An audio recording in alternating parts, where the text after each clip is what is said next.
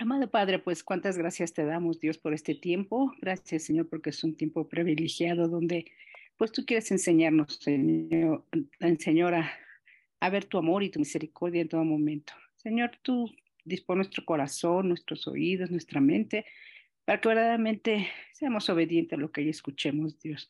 Dale toda la sabiduría a Miguel, que seas en todo momento guiado con el Espíritu Santo, Señor, con tu Espíritu Santo y Gracias, Padre, porque sabemos que solo tú puedes obrar en cada uno de nosotros, Señor, y llévanos a entender que pues fuera de ti no hay nada, Padre. Te damos las gracias por porque a pesar, Señor, de pues has, has del calor que se está sintiendo, Dios, tú siempre guardas de nuestras vidas y sabemos que pues es, es ponernos en tus manos porque pues como dice Miguel, la fe es lo que debe de realmente reconfortar y, y establecer nuestra relación contigo y en todo momento pedirte perdón, Señor, por a veces no estar cumpliendo ese llamamiento que tú nos has hecho, pero tú produces en nosotros el querer como el hacer por tu buena voluntad, el estarte agradando, honrando y glorificando. Señor, que pues se puedan reunir los que faltan a este, a este estudio. Y te damos las gracias, Dios. Te recordamos a Pati López, Señor, tú sigue bendiciendo, fortaleciendo, al igual que el hijo de Margarita, Señor, pues tú ya los médicos. Realmente un trasplante no es un procedimiento fácil, pero sobre todo, Señor, tú confirma la salvación de su hija y dale toda la fortaleza a Margarita. Gracias te damos, Señor, y esto te lo pedimos en el nombre precioso de Cristo Jesús. Amén. Amén. Bien, entonces eh, decíamos que hoy vamos a ver el fruto de la fe. Eh, aquí hay puntos muy importantes yo cuando estoy preparando los estudios a veces veo cosas, muchas cosas sabemos, pero siempre hay cosas nuevas, cosas relevantes que tenemos que tomar en cuenta. Yo espero que verdaderamente este estudio nos dé una visión más panorámica de lo que es la verdadera fe.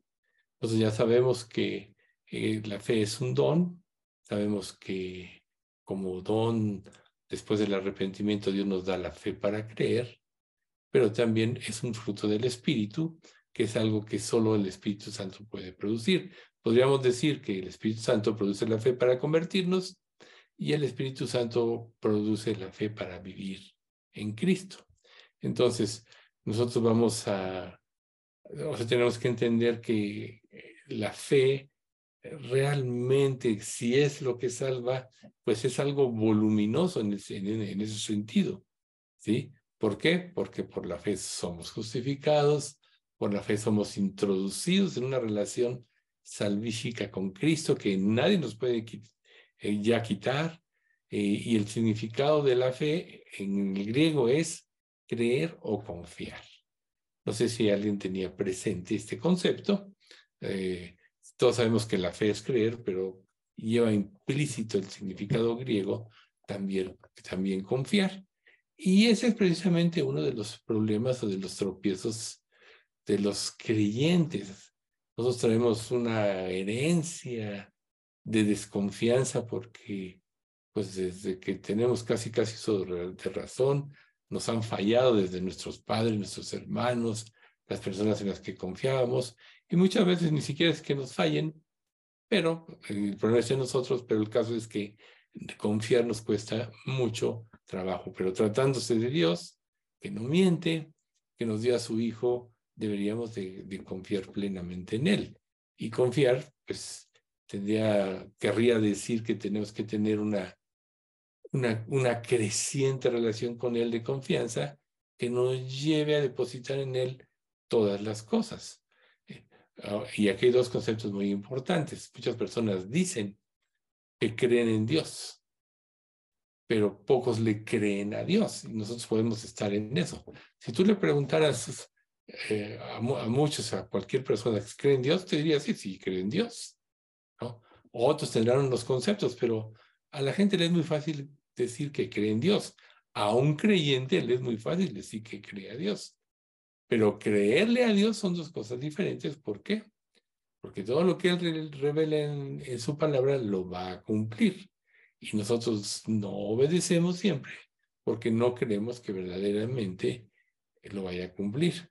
Y es así precisamente como, como cada creyente tiene una lucha constante con, con el pecado. Y uno de los problemas más profundos y fundamentales es precisamente que no creemos a Dios. ¿sí? Nuestra naturaleza básica carnal es no confiamos en Él. Si nosotros al momento de convertirnos confiáramos en Él, seríamos perfectamente obedientes en todo. Y así como ahorita oró carne Dios, ayúdanos a confiar, enséñanos a creer, etcétera, tenemos esta lucha constante, ¿sí? Entonces, nosotros podríamos afirmar que creer en Dios, pero no, o sea, que podemos creer en Dios, pero no le creemos a Él, ¿por qué? Porque si le creyéramos, hiciéramos lo que Él nos dice o nos revela en su palabra y además tampoco pecaríamos. Entonces, ¿por qué pecamos? Porque no creemos, no le creemos a Dios. Recuerden ustedes que la lucha contra el pecado, que es algo que todos seguimos teniendo cada día, es el, el, fondo de esto es que nos incita arriesgarnos a provocar el desagrado de Dios. Imagínense ustedes, si Dios envió a su Hijo para liberarnos de la esclavitud del pecado, y Jesús dijo, y conoceréis la verdad, y la verdad os hará libres. ¿Qué tristeza no le da a Dios cuando nosotros realmente no, no, seguimos en esa esclavitud? No tenemos victoria en estas luchas. Nosotros ya sabemos en la medida que nosotros aprendemos a obedecer, nuestro ser interior se va fortaleciendo. Cada vez que tú obedeces algo que Dios te revela, la próxima, el próximo paso de obediencia va a ser más fácil.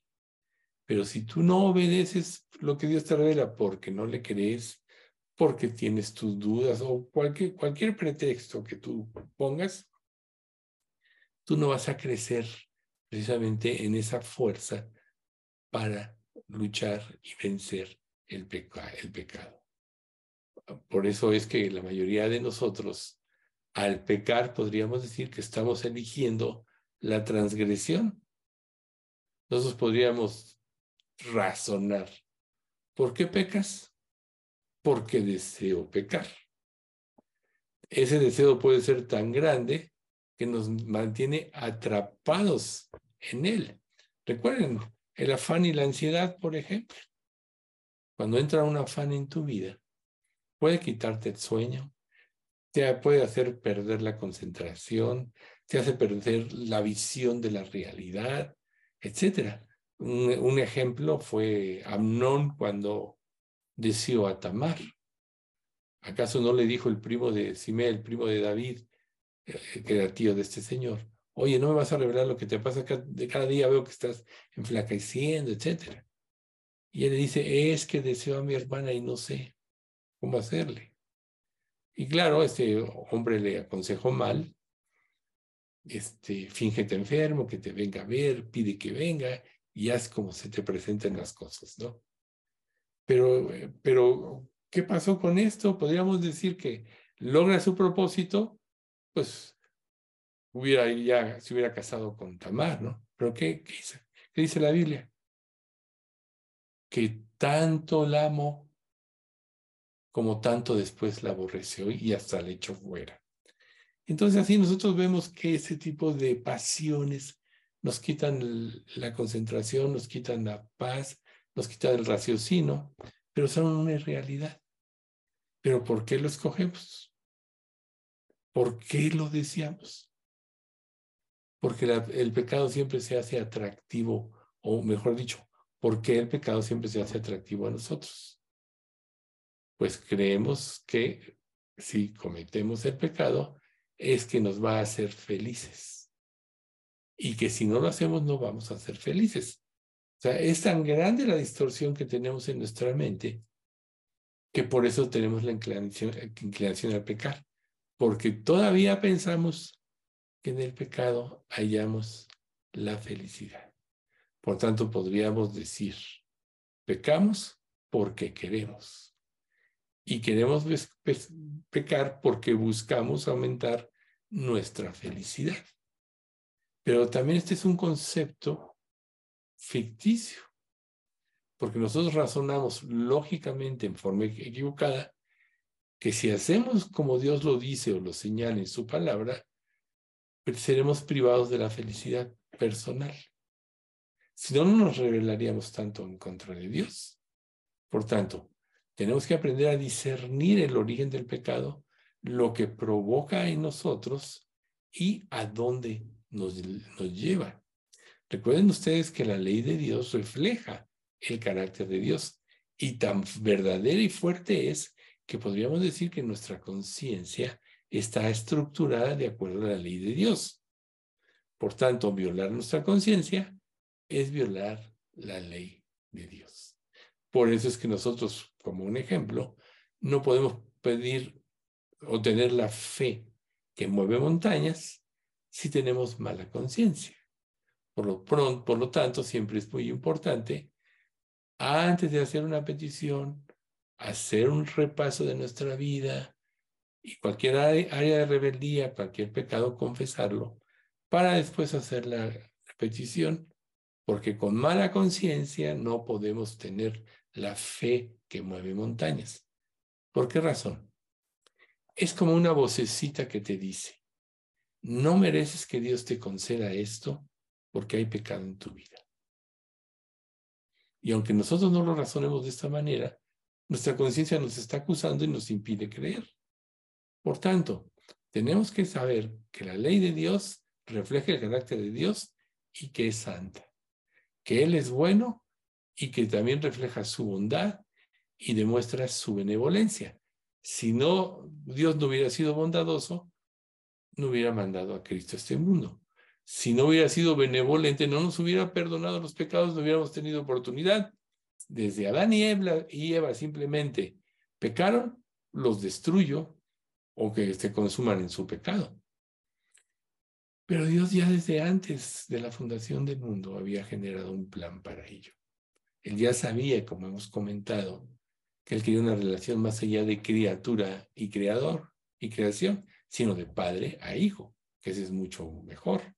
Entonces así podemos entender que tiene sentido que la humanidad haya corrido durante todos estos miles de años y a lo largo de cada generación, pues cada generación tiene su oportunidad de acuerdo al grado de revelación de Dios de convertirse y eso también por obra definitivamente del Espíritu Santo.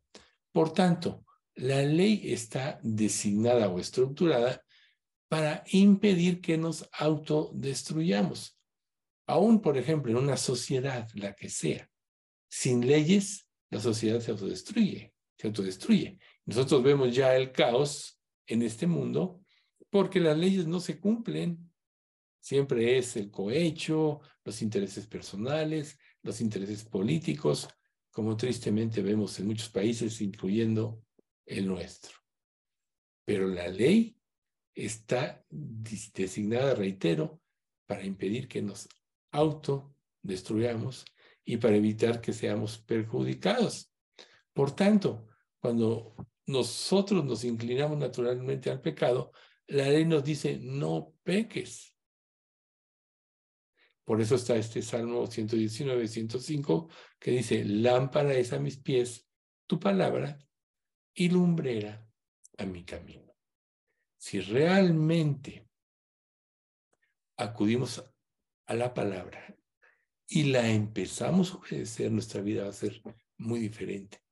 Si no, solo vamos a ser pseudo creyentes, porque conocer y no hacer, acuérdense lo que dice Santiago, Tú dices que tienes fe, pero no tienes obras. Yo te muestro por mis obras mi fe.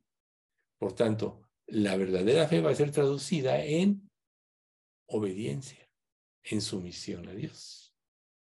Y la palabra de Dios nos ilumina el camino o el sendero por donde tenemos que caminar. Sin ella, tropezamos y caemos quedamos, podríamos decir, magullados y golpeados. ¿Sí? ¿Por qué?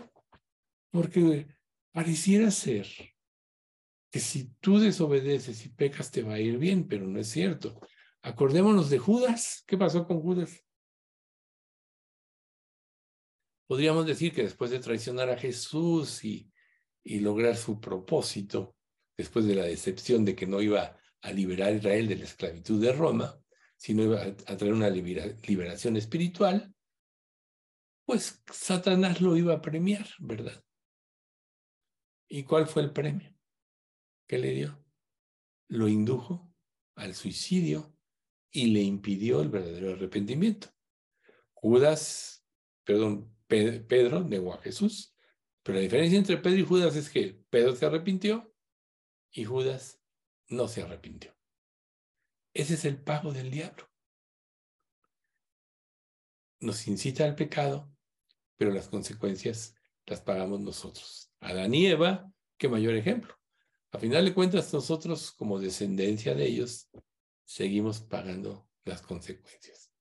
Por tanto, debemos de saber que la ley es el parámetro de nuestra vida, amparado por nuestra conciencia y totalmente sustentado por la palabra revelada, por la palabra de Dios. Y podríamos decir que de la ley procede la preocupación paternal de Dios y benevolente por su pueblo.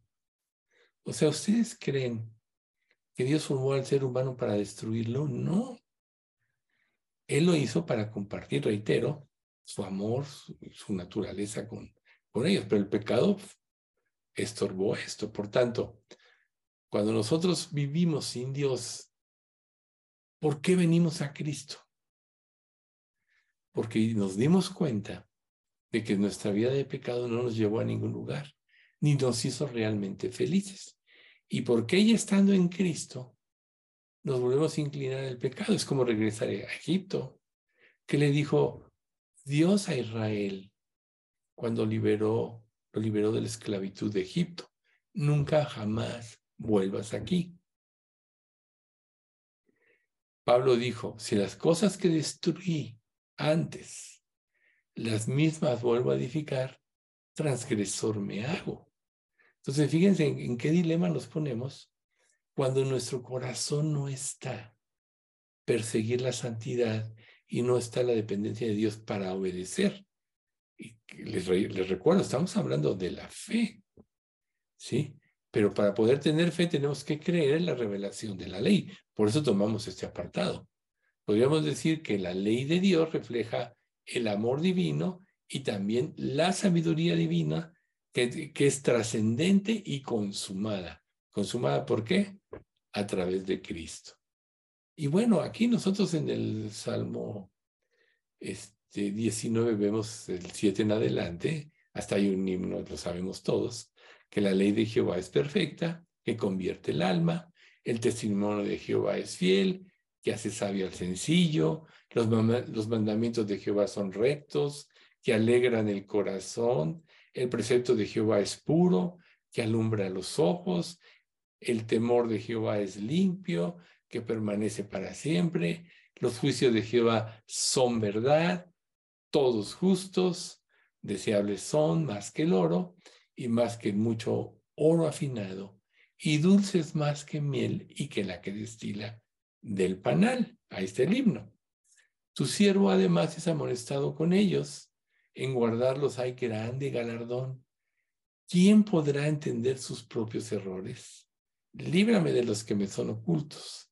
Preserva también a tu siervo de las soberbias, que no se enseñoren de mí. Entonces seré íntegro, estaré limpio de gran rebelión. Sean gratos los dichos de mi boca y la meditación de mi corazón delante de ti, oh Jehová, roca mía y redentor mío. ¿Cuántas cosas no podemos, no pudimos decir a través de este salmo, verdad? Y así es la ley de Dios. Convierte el alma, alegra el corazón. Pero volvemos al punto. ¿Por qué? Hay ocasiones en que pensamos que obedecer la ley de Dios nos impedirá ser realmente felices. ¿Es que acaso todavía seguimos engañados por el pecado? no nos damos cuenta que al perseguir el pecado actuamos en contra de la ley y entorpecemos la felicidad y nos entregamos a la infelicidad.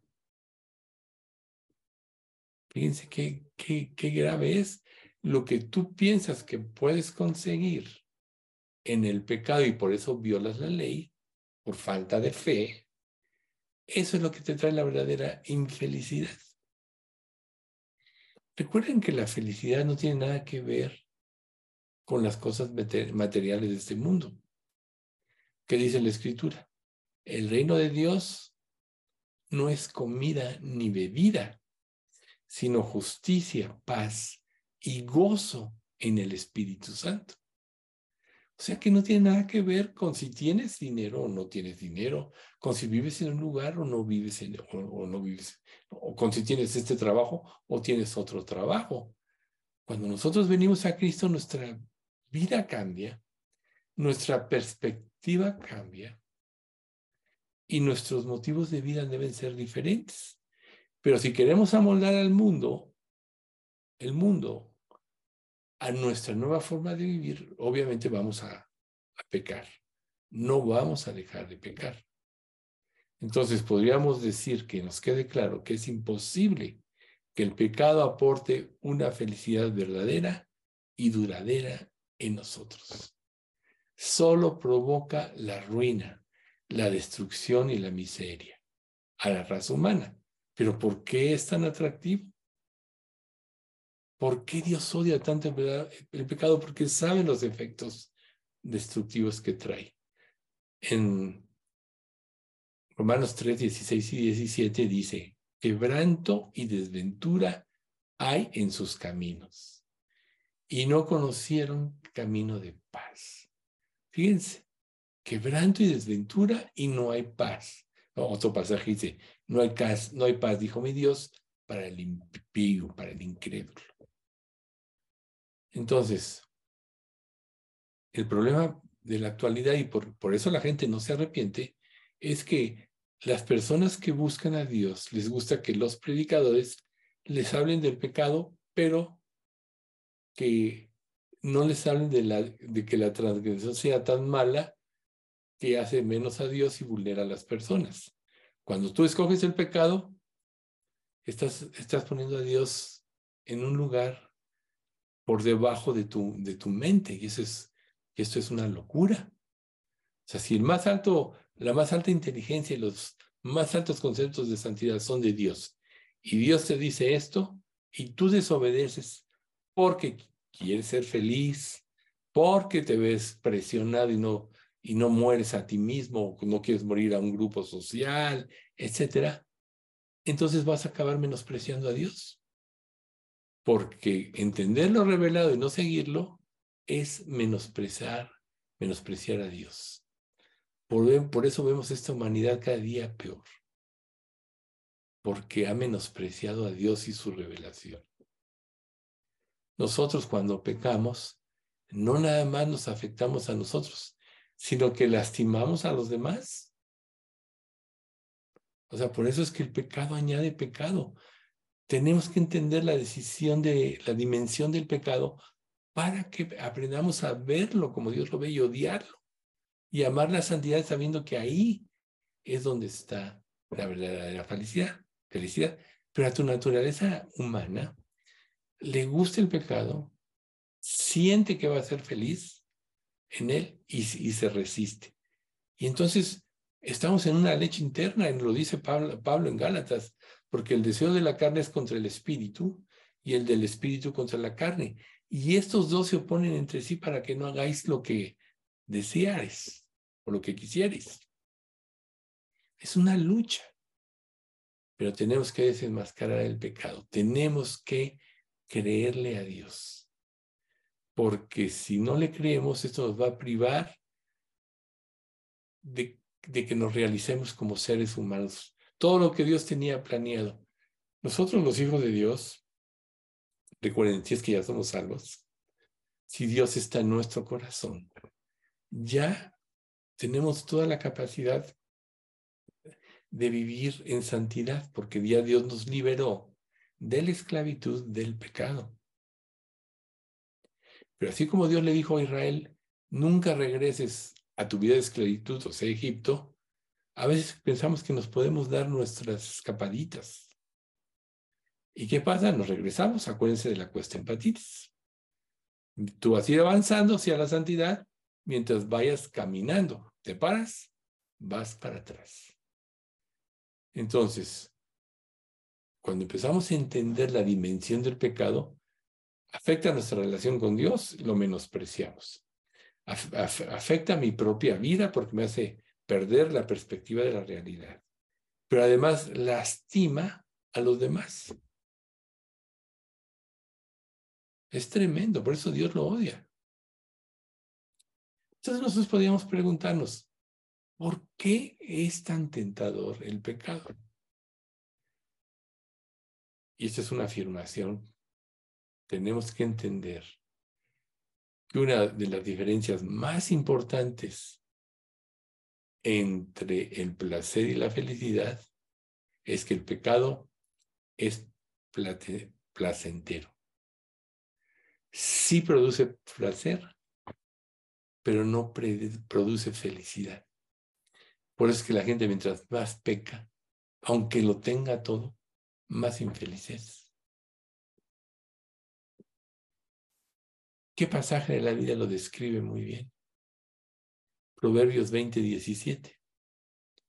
sabroso es al hombre el pan de mentira, pero después su boca será llena de cascajo. Imagínate tú, que empiezas a saborear algo aparentemente delicioso a la vista de los ojos y se te empiezan a romper los dientes. Bueno, Así es el pecado. Por tanto, mientras lo consentimos, estamos evidenciando que no hemos alcanzado a comprender la dimensión del pecado. Es tan grande la afección del pecado que nos lleva al infierno. Y en contrapartida es tan grande el amor de Dios que prefirió dar a su Hijo antes de que fuésemos ese lugar eterno. Nadie sabe, podemos imaginarnos lo que va a ser el infierno, pero es tan grave que Dios dio a su Hijo. Podemos hacer una pequeña especulación, donde el gusano de ellos no muere y el fuego nunca se acaba. irán engañando y siendo engañados. la amargura, el odio contra Dios irá creciendo eterno hasta el infinito. Imagínate cómo cada día, mes, año, siglo, milenio va a ser peor y peor. Y lo más espeluznante o terrible es que ya no hay vuelta atrás para quienes vayan ahí. Si tú ya estás en Cristo, la gratitud debe de moverte a vivir una vida de santidad pero no tenemos gratitud porque no alcanzamos a entender la dimensión del pecado. Otro aspecto del pecado. Suscita un sentimiento inmediato de diversión, de entusiasmo y emoción. Si no, no fuera atractivo. O sea, en tu mente, si tú te pones a... Si tú repasas un día, tómate el tiempo para repasar cuántas veces por tu mente atraviesan las tentaciones, el pecado, las inclinaciones, etc. Y te vas a asustar. Pero eso no es lo que la Biblia define como felicidad. Reitero,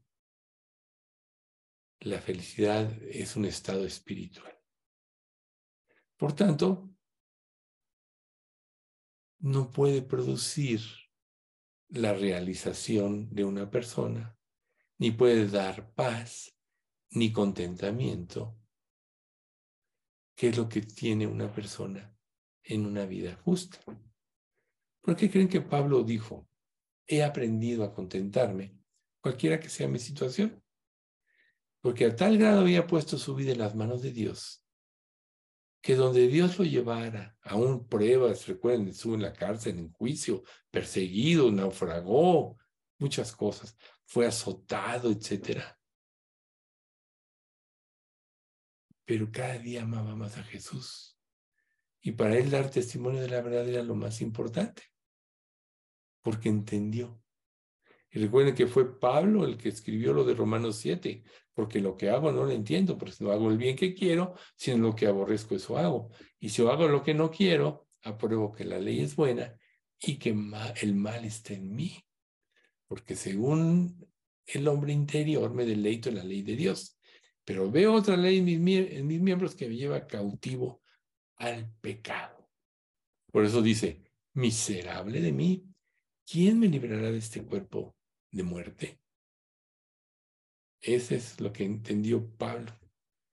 Pero él tuvo victoria, porque él dijo, he aprendido a contentarme, cualquiera que sea la situación. Por tanto, el verdadero tesoro, la verdadera felicidad para un creyente es hacer la voluntad de Dios. No importa que, que sea o cómo sea. La voluntad de Dios es buena, es agradable y es perfecta. En cambio, el pecado nos aleja de Dios, nos vuelve egoístas, corrompe nuestra alma, etc. Nos hace orgullosos. Considera tu vida propia y comprueba cuánta infelicidad te ha proporcionado el pecado. Si tú pensaras que el pecado te hace feliz, no hubieras venido a Cristo. Pero peor es venir a Cristo y luego regresar. Esa es una evidencia de no salvación, por cierto. Ahí Hebreos 6 te lo dice claramente.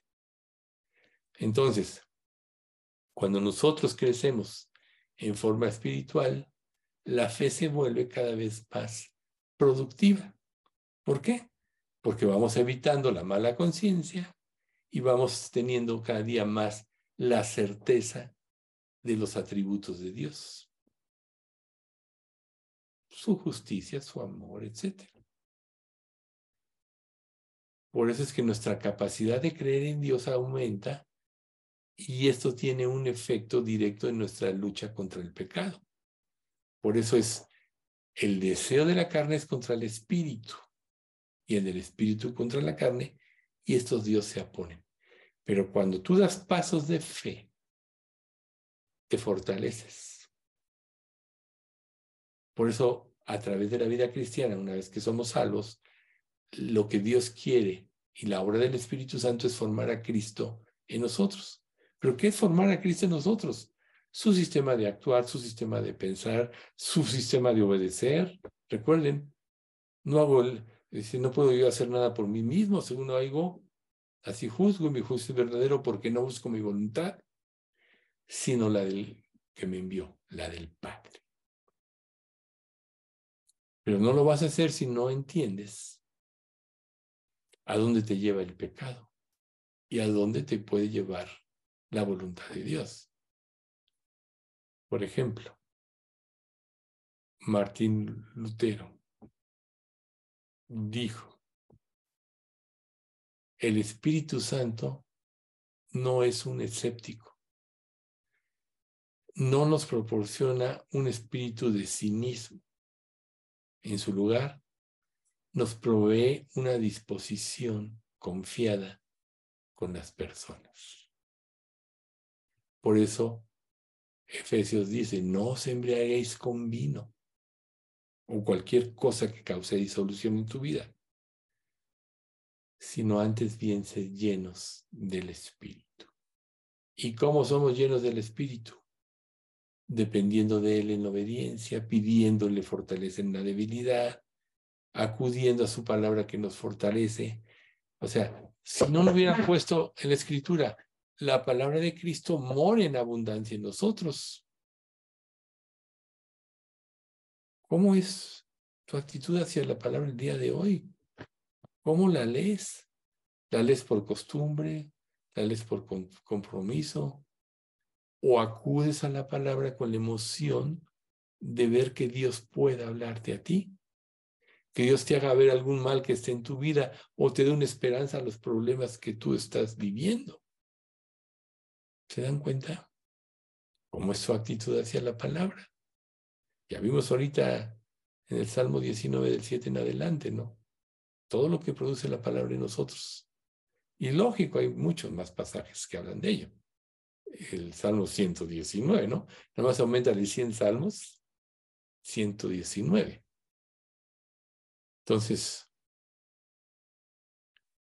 la fe nos provee una disposición confiada con las personas. Primero con Dios y luego con las personas. Tú dirás, oye, si el mundo, si, la, el dicho del mundo es piensa mal y acertarás.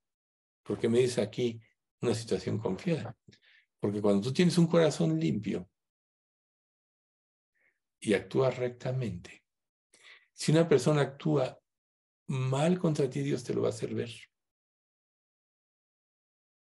Pero si desconfías de todas las personas, no dice por ahí un proverbio, no me acuerdo si es proverbio, no hierran los que piensan el mal. Misericordia y verdad alcanzarán los que piensan el bien. Pensar mal de otros es juzgarlos sin tener los elementos. ¿Para qué puso Dios a los levitas a juzgar a Israel? ¿Cuál era su obligación? Cuando había una disputa, un desacuerdo, tenían ellos que la obligación de escudriñar profundamente todos los elementos para saber quién tenía razón. Por eso a tal grado era su discernimiento, porque además tenían la ley de Dios, que, si una persona no obedecía el, dictamen que ellos daban, era una transgresión. Bueno, entonces, ¿qué hace la palabra de Dios? Nos hace discernir correctamente entre el bien y el mal. Entonces tenemos que saber, para que no seamos ingenuos en cuanto a caer en el pecado, que la disposición de nuestros corazones es tan importante hacia Dios como lo que tenemos que hacia los demás. Pero muchos dicen, no es que tengo que dejar el beneficio de la duda. Cuando una persona se quiere hacer importante, lo único que está denotando es inseguridad. Cuando una persona es segura no tiene por qué contender sobre, sobre cosas de las cuales Dios le, Dios ha dado seguridad. Y eso es lo que hace la palabra de Dios. Nos da seguridad podemos evitar tantos pecados en sus múltiples formas si tuviéramos seguridad en lo que Dios dice. Y la seguridad viene por obedecer, acatar lo que Dios dice, por amar la santidad. Pero cuando nosotros vivimos de esta manera, de una manera íntegra, nos volvemos confiables. Cuando tú confías en Dios y sigues su voluntad, te vuelves una persona confiable. Recuerden ustedes que parte del significado de la fe es la fidelidad. También es la misma raíz griega. ¿Tienes fe? Entonces eres fiel. Por lo que conforme crezca el fruto de la fe, en nuestras vidas, nosotros vamos a crecer en fidelidad y en confianza hacia los demás, seremos confiables ante los demás. Qué importante.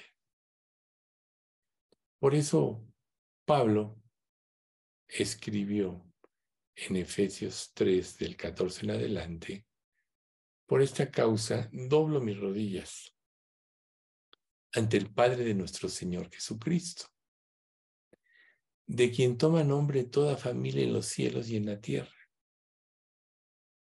para que os dé, conforme a las riquezas de su gloria, el ser fortalecidos con poder en el hombre interior por su espíritu, para que habite Cristo por la fe en vuestros corazones, a fin de que arraigados y cimentados en amor, seáis plenamente capaces de comprender con todos los santos cuál sea la anchura, la longitud, la profundidad y la altura. Y de conocer el amor de Cristo que excede a todo conocimiento, para que seáis llenos de toda la plenitud de Dios. Cuánta sabiduría encierra este pasaje.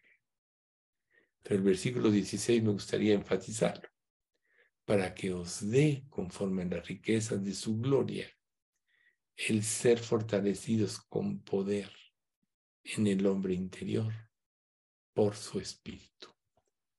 Por tanto, si nosotros queremos realmente crecer en la fe, tener esa fe que mueve montañas, tenemos que depender plenamente de los recursos que Dios nos ha dado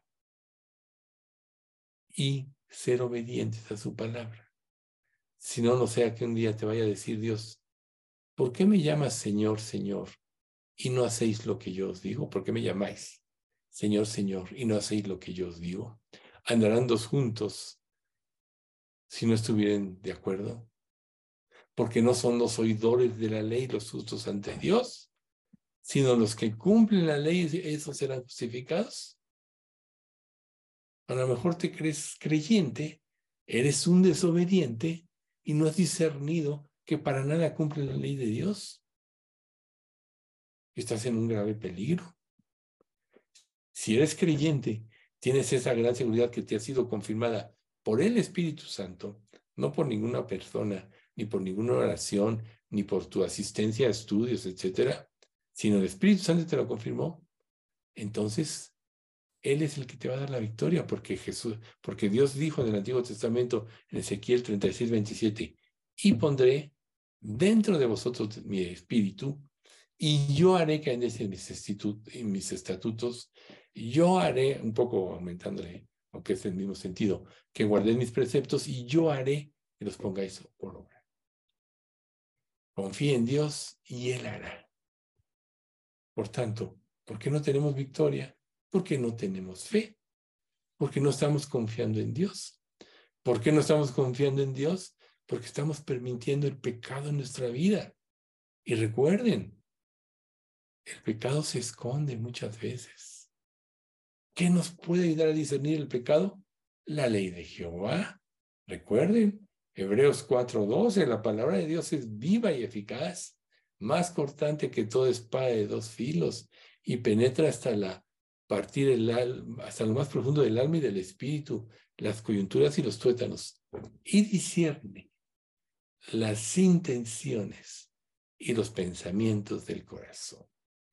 La palabra de Dios, meditada y apropiada, desenmascara el pecado oculto en nosotros que de otra manera no podríamos ver.